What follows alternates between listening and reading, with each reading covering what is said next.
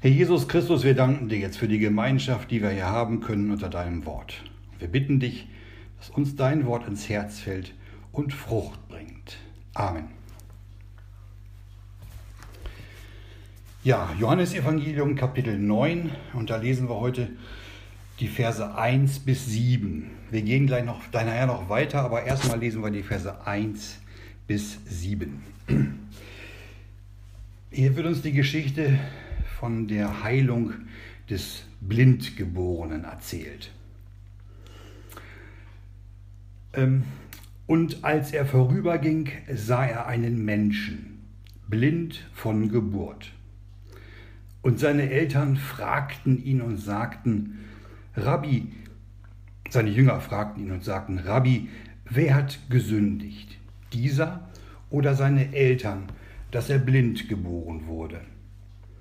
Jesus antwortete, weder dieser hat gesündigt noch seine Eltern, sondern auf dass die Werke Gottes an ihm geoffenbart würden.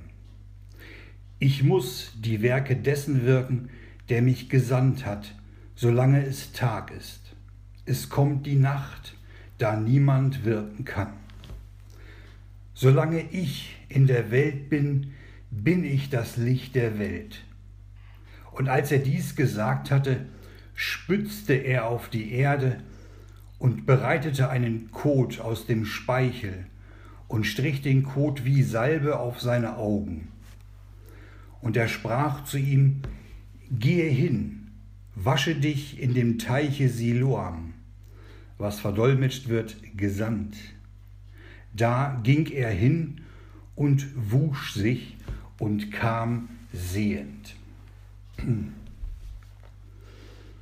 Als sich diese Begebenheit zugetragen hatte, da war der Herr Jesus bereits aus dem Tempel hinausgegangen. Und nun sah er, als er vorüberging, einen Menschen, der blind von Geburt war. Und als blinder Mensch, da hatte man es im Altertum sehr schwer. Man war immer auf die Hilfe und auf das Mitleid anderer angewiesen. Es war ein trauriger Zustand. Und es war immer dunkel in seinem Leben. Und niemals in seinem Leben hatte dieser Blinde das Licht gesehen. Und er hatte auch nie eines der Werke Gottes gesehen. Für ihn war alles dunkel und er hatte auch keine Hoffnung, dass es für ihn jemals anders sein könnte. Er lebte als Bettler und war blind. Genauso waren auch wir. Wir waren auch blind und haben nie das Licht gesehen. Die Dunkelheit war normal. In Lichtlosigkeit verbrachten wir unser Leben. Unsere Augen waren noch nicht aufgetan. Erst als wir zu Jesus Christus fanden, da wurden unsere Augen des Herzens erleuchtet. Nach Epheser 1, Vers 18. Für uns war nicht die leibliche Blindheit das eigentliche Problem, sondern vielmehr die geistliche Blindheit. Und dieser blinde Mann, der wusste wenigstens, dass er blind war. Wir wussten das nicht und haben gemeint, dass alles in Ordnung in uns ist. Das war ein Irrtum. Es wird hier in dieser Geschichte vom blinden Mann nicht der äußerliche, sondern der innerliche Zustand angesprochen. Und dieses Blindsein, das bezog sich allein auf den Zustand der Seele. Und es gibt so viele Menschen, die blind sind von Geburt an. Wir schlagen jetzt mal auf Offenbarung 3 und lesen da den Vers 17. Offenbarung 3, 17. Da heißt es, weil du sagst, ich bin reich und bin reich geworden und bedarf nichts und weißt nicht, dass du der Elende und der Jämmerliche und arm und blind und bloß bist. Ich rate dir, Gold von mir zu kaufen, geläutert im Feuer, auf dass du reich werdest, und weiße Kleider, auf dass du bekleidet werdest, und die Schande deiner Blöße nicht offenbar werde, und Augensalbe, deine Augen zu salben, auf dass du sehen mögest. Wenn wir das lesen, dann wird uns, uns deutlich, dass es hier um den äußeren Zustand eines Einzelnen oder einer Versammlung geht. Dass es nicht um den äußeren Zustand einer Versammlung geht, sondern um den inneren Zustand. Und diese Verse aus der Offenbarung, die machen den blinden Zustand deutlich. Diese Verse, die sind an eine Versammlung gerichtet. Nicht an solche, die die Bibel nicht kennen, sondern an solche, die sein Wort kennen und es in ihren Händen halten. An solche, die sich nach dem Namen Christi nennen, aber letztlich nichts mit unserem Gott zu tun haben oder mit ihm zu tun haben wollen. Diese Menschen bemühen sich, das Gute zu tun, man versucht auch das Böse zu lassen, aber irgendwie hoffen sie alle, dass ihnen Gott gnädig ist.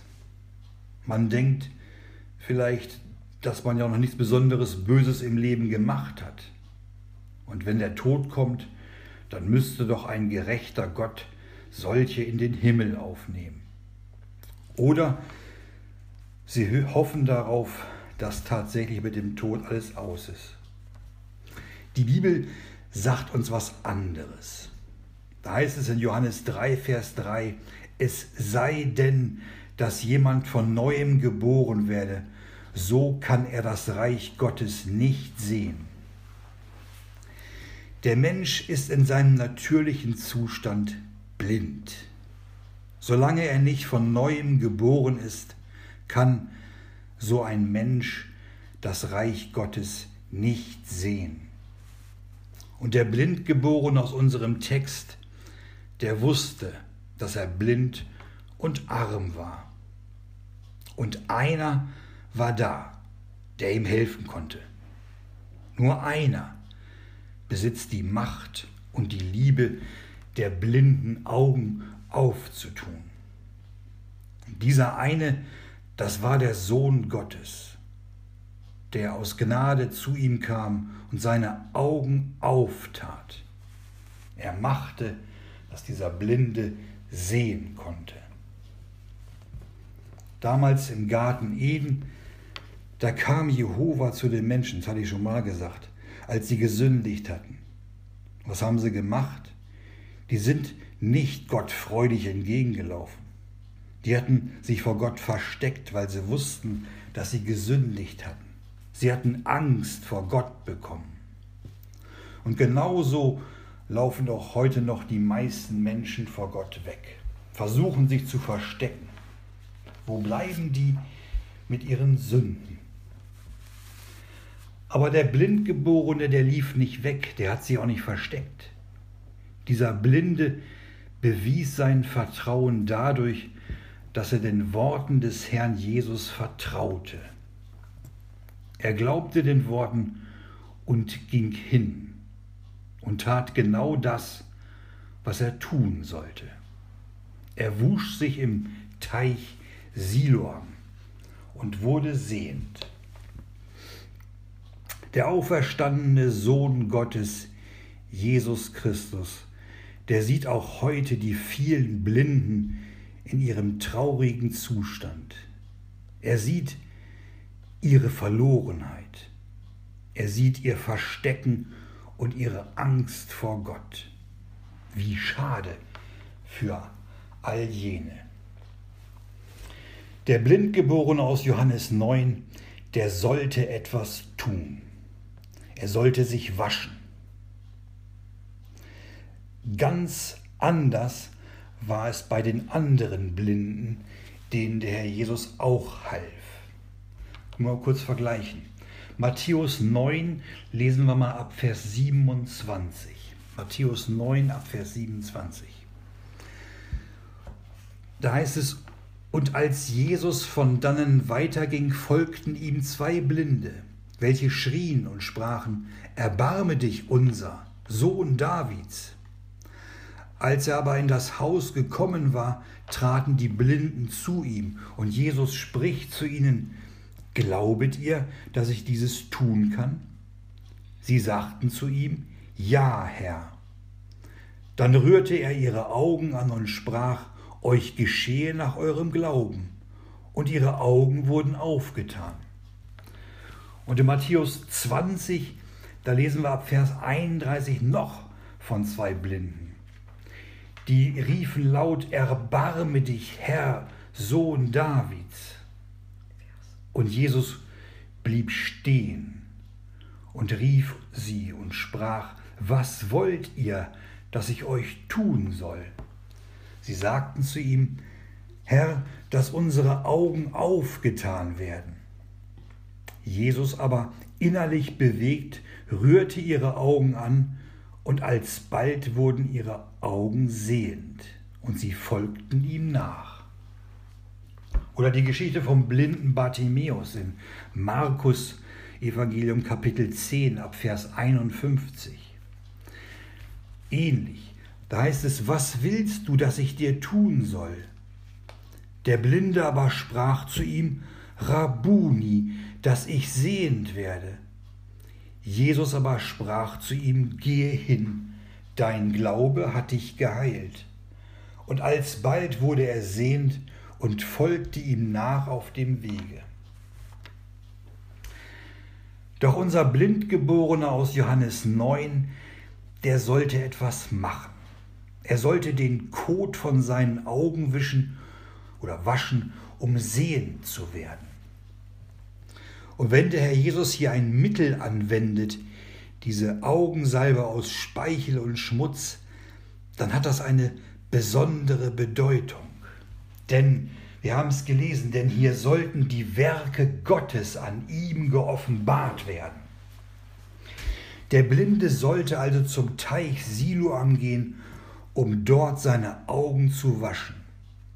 Und dieser, dieser Blinde, der glaubte und hörte auf die Worte. Er ging hin, wusch sich und wurde sehend. Er war blind von Geburt und wurde vom Herrn Jesus geheilt. Und dadurch wurde er zu einem lebendigen Zeugen der Macht und der Werke Gottes. Die Augen des Blinden, die sahen auf einmal das Licht. Er konnte auf einmal den Unterschied zwischen hell und dunkel sehen. Und nun konnte er das Licht und auch die Finsternis erkennen. Seine Augen waren aufgetan worden. Das Wasser des Teiches Siloam reinigte und entfernte gleichzeitig den Kot und die Blindheit aus den Augen des Blindgeborenen. Was muss das für ein wunderbares Wasser sein? Wir wissen, dass das Wasser ein Bild für das lebendige Wort Gottes ist. Siloam, der Name des Teiches, bedeutet gesandt. Dieses Wasser, das war das Erste, was die Augen dieses Blinden gesehen haben. Und was für ein Ansturm der Freude muss auf einmal im Herzen des Blinden gewesen sein. Diese Augen sahen auf einmal die ganze Schöpfung Gottes. Alles das, was er niemals sah, was er sich niemals vorstellen konnte, das konnte er plötzlich sehen. Und dann sahen ihn die Nachbarn, die ihn ja kannten. Lesen wir jetzt weiter Johannes 9 ab Vers 8. Die kannten ihn und dann sagten sie zu ihm in Vers 8, ist dieser nicht der, der da saß und bettelte? Die konnten das nicht glauben, dass der einst Blinde jetzt sehen konnte. Die hatten sich sogar gesagt, dass es ein anderer ist, der dem Blinden nur ähnlich sieht. Können wir in Vers 9 lesen. Und dann fragten sie ihn in Vers 10, wie sind deine Augen aufgetan worden? Und unser blindgeborene Mann, der jetzt sehen konnte, der sagte den Fragenden um ihn herum einfach nur die Wahrheit. Er sagte ihnen in Vers 11, da sagt er, ein Mensch, genannt Jesus, bereitete einen Kot und salbte meine Augen damit und sprach zu mir, gehe hin nach Siloam und wasche dich. Als ich aber hinging und mich wusch, wurde ich sehend. Der Blindgeborene hatte hier ganz einfach und ganz klar diese Frage beantwortet. Nur eines, das passte nicht in das Verständnis der Menschen. Es war, es war die Erwähnung des Namens Jesus. Ein Mensch genannt Jesus, sagte er. Dieser Zimmermannssohn aus Nazareth, dieser Jesus, das kann doch nicht sein. Und so brachten sie diesen blindgeborenen Mann zu den Pharisäern. Und in Vers 15, da fragen ihn dann auch die Pharisäer, wie er denn, ja, wie er sehend geworden sei. Er legte Kot auf meine Augen und ich wusch mich und ich sehe. Das war die Antwort des Blindgeborenen. Und die gebildeten Pharisäer haben natürlich sofort erkannt, dass diese Heilung viel zu offenbar war. Und um die Heilung des Blindgeborenen durch den lebendigen Gott widerlegen zu können, da mussten sie sich was einfallen lassen. Und in Vers 16 sagen sie, dieser Mensch ist nicht von Gott, denn er hält den Sabbat nicht. So haben die Pharisäer den Herrn Jesus noch beschuldigt und klagten ihn an, dass er den Sabbat gebrochen hätte.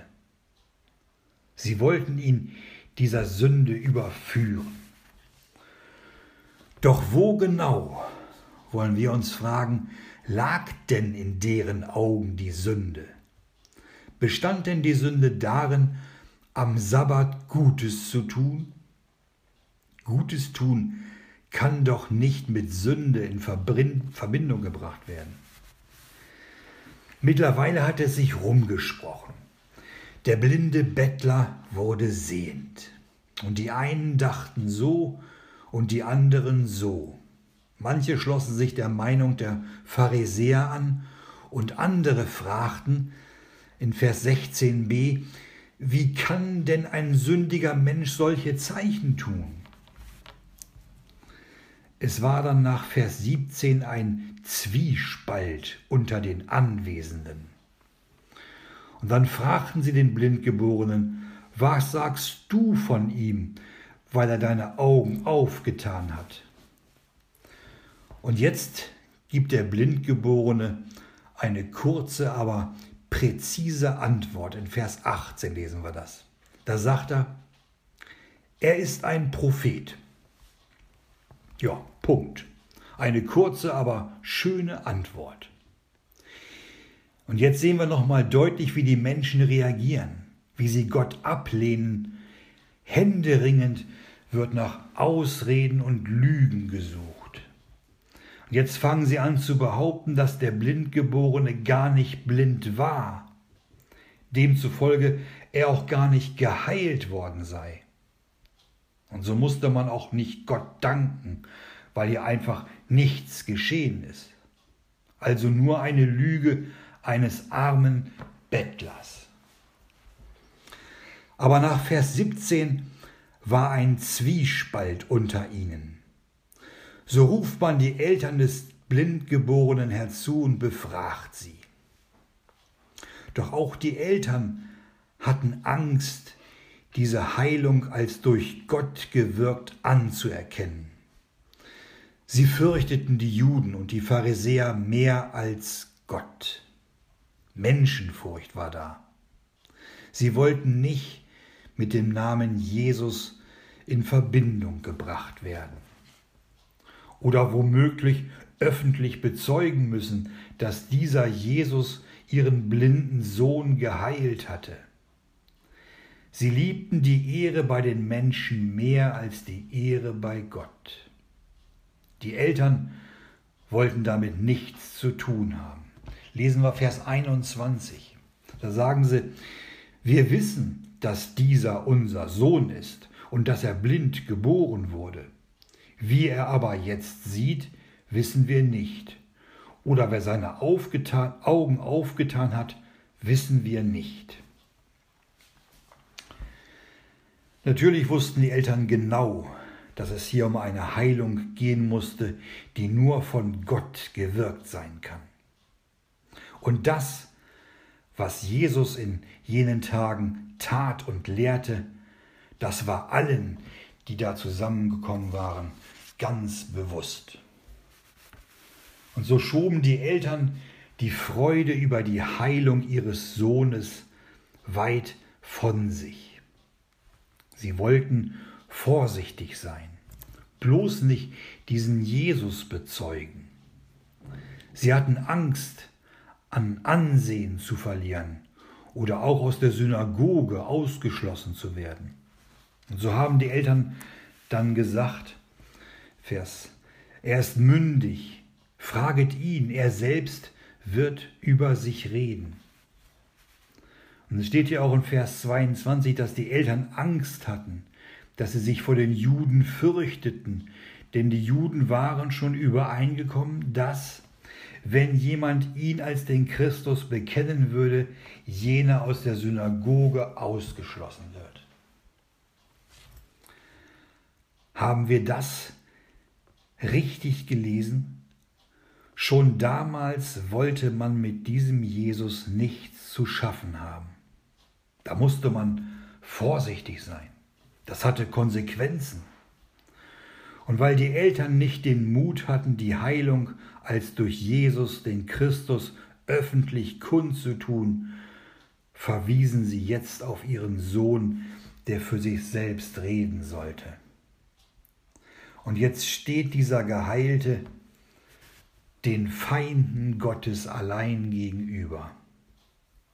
Und jetzt fordern sie von diesem Blindgeborenen in Vers 24, da sagen sie zu ihm, gib Gott die Ehre. Wir wissen, dass dieser Mensch ein Sünder ist. Der Blindgeborene, der wusste es genau dass er von Jesus, den die Juden einen Sünder nannten, geheilt worden war. Und er merkte auch, dass sie ihn selbst dahin bringen wollten, den Christus zu verleugnen und ihnen in ihrem bösen Urteil über den Herrn Jesus noch Recht zu geben.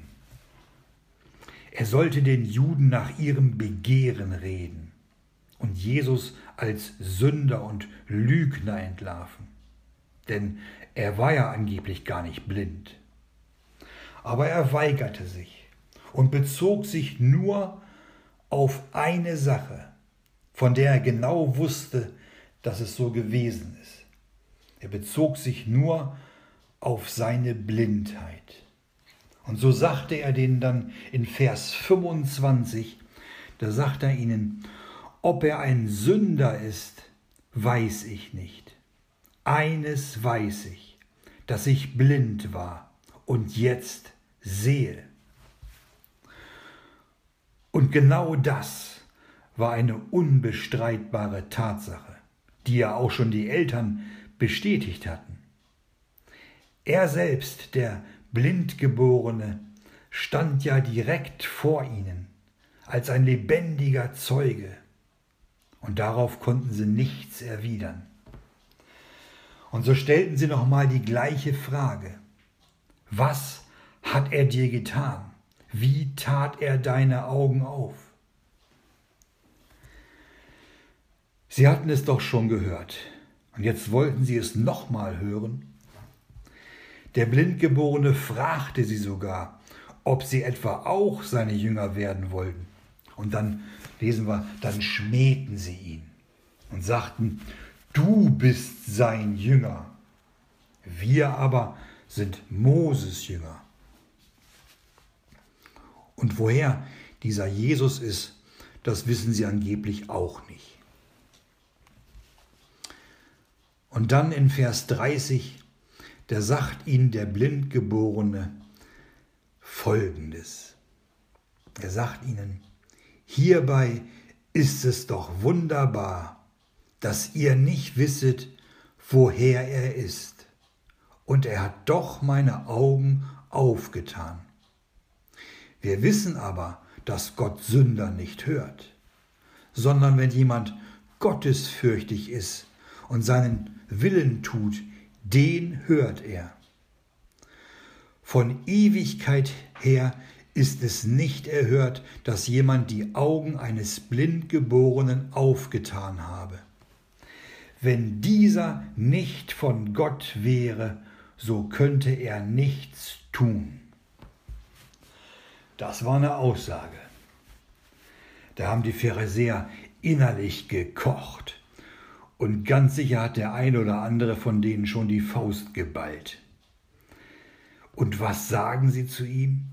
In Vers 34, sie antworten und sprachen zu ihm, du bist ganz in Sünden geboren und du lehrst uns.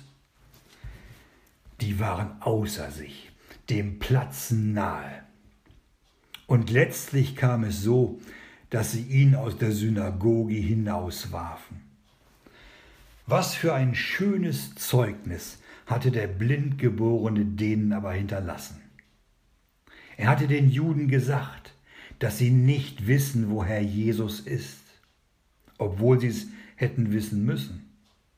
Und er sagte ihnen auch, dass Jesus gottesfürchtig ist und den Willen Gottes tut und dass Gott ihn hört. Und schon in Vers 25 hat er ihnen gesagt, ob er ein Sünder ist, weiß ich nicht. Eines weiß ich, dass ich blind war und jetzt sehe. Er wusste ganz genau, dass er blind war und auf einmal sehen konnte. Und die Pharisäer, die Juden, haben die wirklich gedacht, dass sie Gott einen Dienst erweisen, wenn sie Jesus als einen Sünder bezeichneten, als einen, der den Sabbat bricht? Ja, die waren so blind und meinten, sie sind sehend. Und später war es dann so, dass auch der Saulus von Tarsus jene verfolgte, die sich zu Jesus Christus bekannten.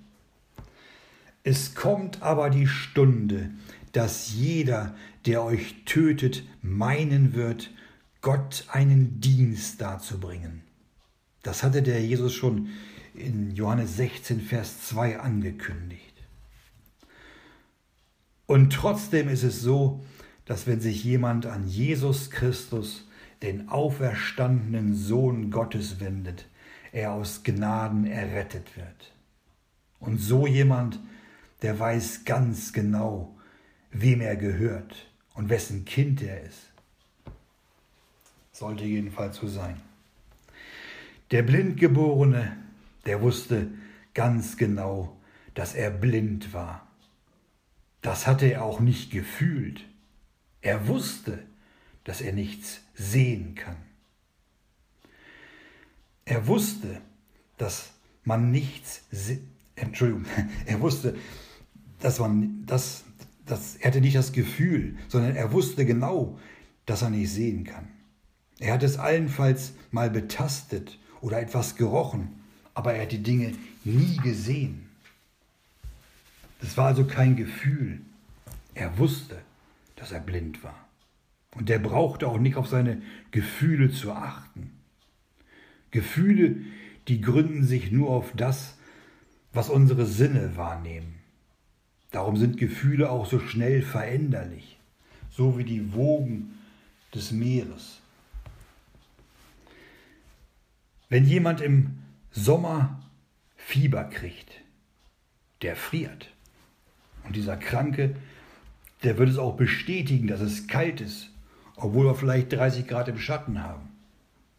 Und ein Blinder, der könnte gegen Mittag behaupten, dass die Sonne nicht scheint, es absolut dunkel ist. Wir sehen hier, dass der Kranke mit Fieber oder der Blinde ohne Augenlicht sich total irren, weil beide nach ihrem Gefühl, nach ihrem Empfinden geurteilt hatten. Da müssen wir auch aufpassen, nicht nach unseren Gefühlen zu handeln oder zu wandeln, sondern wir wollen uns allein auf den Glauben stützen.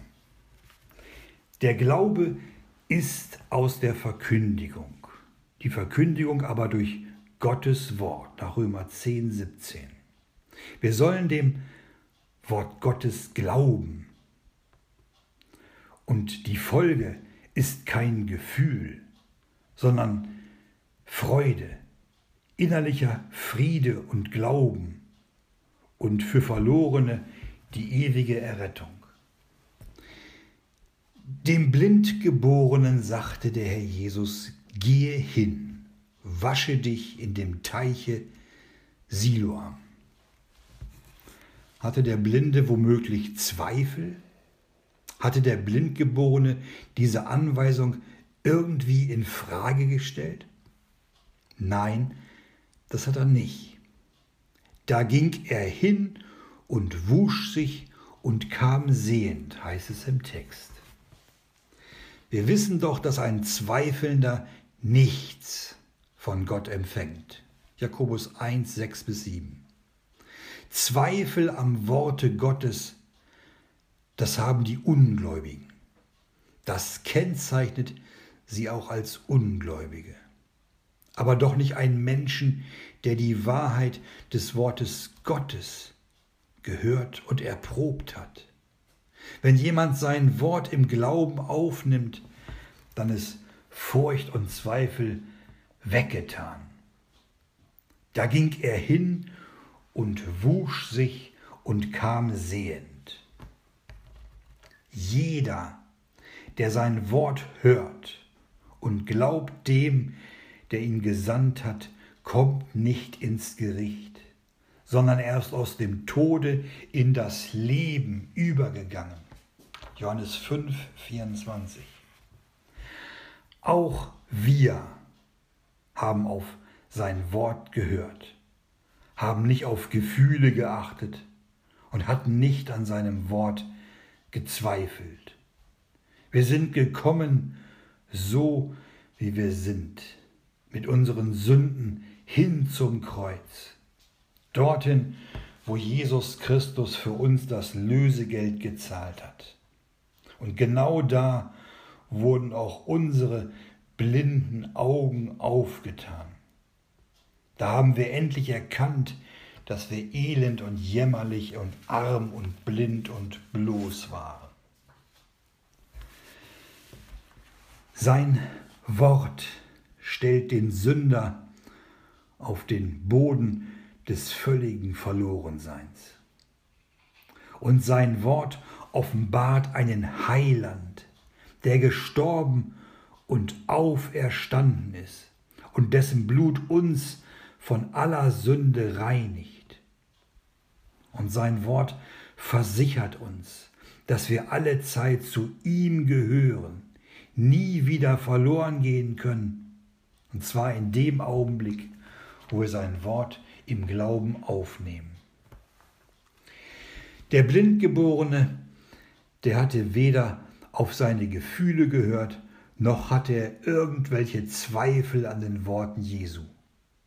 Er ging hin zum Teiche Siloam und kam sehend zurück. Und auf das Nachfragen der Juden und Pharisäer, da sagte er nur, eines weiß ich, dass ich blind war und jetzt sehe. Was für eine schöne Aussage. Es ist so wichtig, oder es war so wichtig für den Blindgeborenen, den Worten Jesu zu gehorchen, anzuerkennen, dass er blind war, das ist leicht zu verstehen, aber dass er den Worten Gottes sofort Folge leistet, das wurde sofort belohnt. Er wurde sehend. Doch wie viele geistliche Blinde fühlen sich in ihrem blinden Zustand wohl. Sie merken es nicht oder verdrängen es, dass sie nach Offenbarung 3, Vers 17 selbst elend und jämmerlich und arm und blind und bloß sind. Dieser Code, der hier für die Sünde des Menschen steht, der musste erst abgewaschen werden, um sehen zu können. Eines weiß ich, dass ich blind war und jetzt sehe. Dieses persönliche Zeugnis des Blindgeborenen, das ist viel mehr wert als jede noch so gut gemeinte fromme Geschichte. Die Tatsachen, die wir selbst erleben und selbst erfahren haben, sind kostbar für die Seele. Und wenn wir anderen darüber berichten, dann sind diese Worte in Kraft und Wahrheit. Und wenn wir das, was uns gegeben ist, treu benutzen, dann werden wir mehr empfangen. Wenn unser Zeugnis wirkungsvoll sein soll, dann dürfen wir nur über das reden, was wir wissen. So wie der Blindgeborene ein einfaches Zeugnis gab von dem, was geschah. Eines weiß ich, dass ich blind war und jetzt sehe. Das reicht. Mehr nicht. Mehr musste nicht gesagt werden. Und wenn wir nichts anderes wissen, als zu bezeugen, dass unsere Sünden vergeben sind, weil Jesus dafür bezahlt hat, dann ist das auch wirkungsvoll. Und wenn wir mehr wissen von Rechtfertigung, von der Sohnschaft oder von anderen Dingen, die uns Gott geschenkt hat, dann dürfen wir auch davon reden, es anderen weitergeben, aber in Treue, in Einfalt und Demut. Das Zeugnis des Blindgeborenen war nur ein kurzes, aber es war genau das, was die Umstehenden hören sollten. Eines weiß ich, dass ich blind war und jetzt sehe. Man hatte ihn dafür aus der Synagoge verbannt. Aber das macht nichts. Wir schlagen jetzt mal auf Johannes 8, Vers 59, eine Seite zurück. Johannes 8, 59. Da heißt es, da hoben sie Steine auf, damit sie auf ihn würfen. Jesus aber verbarg sich und ging aus dem Tempel hinaus. Und gleich darauf in Kapitel 9 sah er unseren Blindgeborenen. Wenn wir Jesus bezeugen und irgendwo rausfliegen, wo man unsere Gemeinschaft meidet, wo wir nicht mehr gerne gesehen sind, dann dürfen wir wissen, dass auch der Herr Jesus draußen ist. Wir sollen sogar zu ihm hinausgehen, außerhalb des Lagers, seine Schmach tragend. Hebräer 13, 13. Mit dem Herrn Jesus wollte auch niemand etwas zu tun haben. Das ist in Israel noch heute so und leider auch im Rest der Welt. Jetzt war der Blindgeborene also draußen. Er gehörte nicht mehr der jüdischen Synagoge an. Er gehörte nicht mehr dazu, zu diesem religiösen System. Und was passierte jetzt? Wurde er einsam und blieb alleine? Lesen wir mal in Vers 35, da geht die Geschichte weiter. Da lesen wir, Jesus hörte, dass sie ihn hinausgeworfen hatten. Und als er ihn fand, Jesus suchte ihn also. Und als er ihn fand, sprach er zu ihm, Glaubst du an den Sohn Gottes? Der Blindgeborene hatte sich doch senden lassen. Er ging zum Teiche Siloam und hatte sich gewaschen. Der hat also geglaubt. Und in Vers 36, er antwortete und sprach, und wer ist es, Herr, auf das ich an ihn glaube? Jetzt sieht er ja den Herrn Jesus und nennt ihn Herr.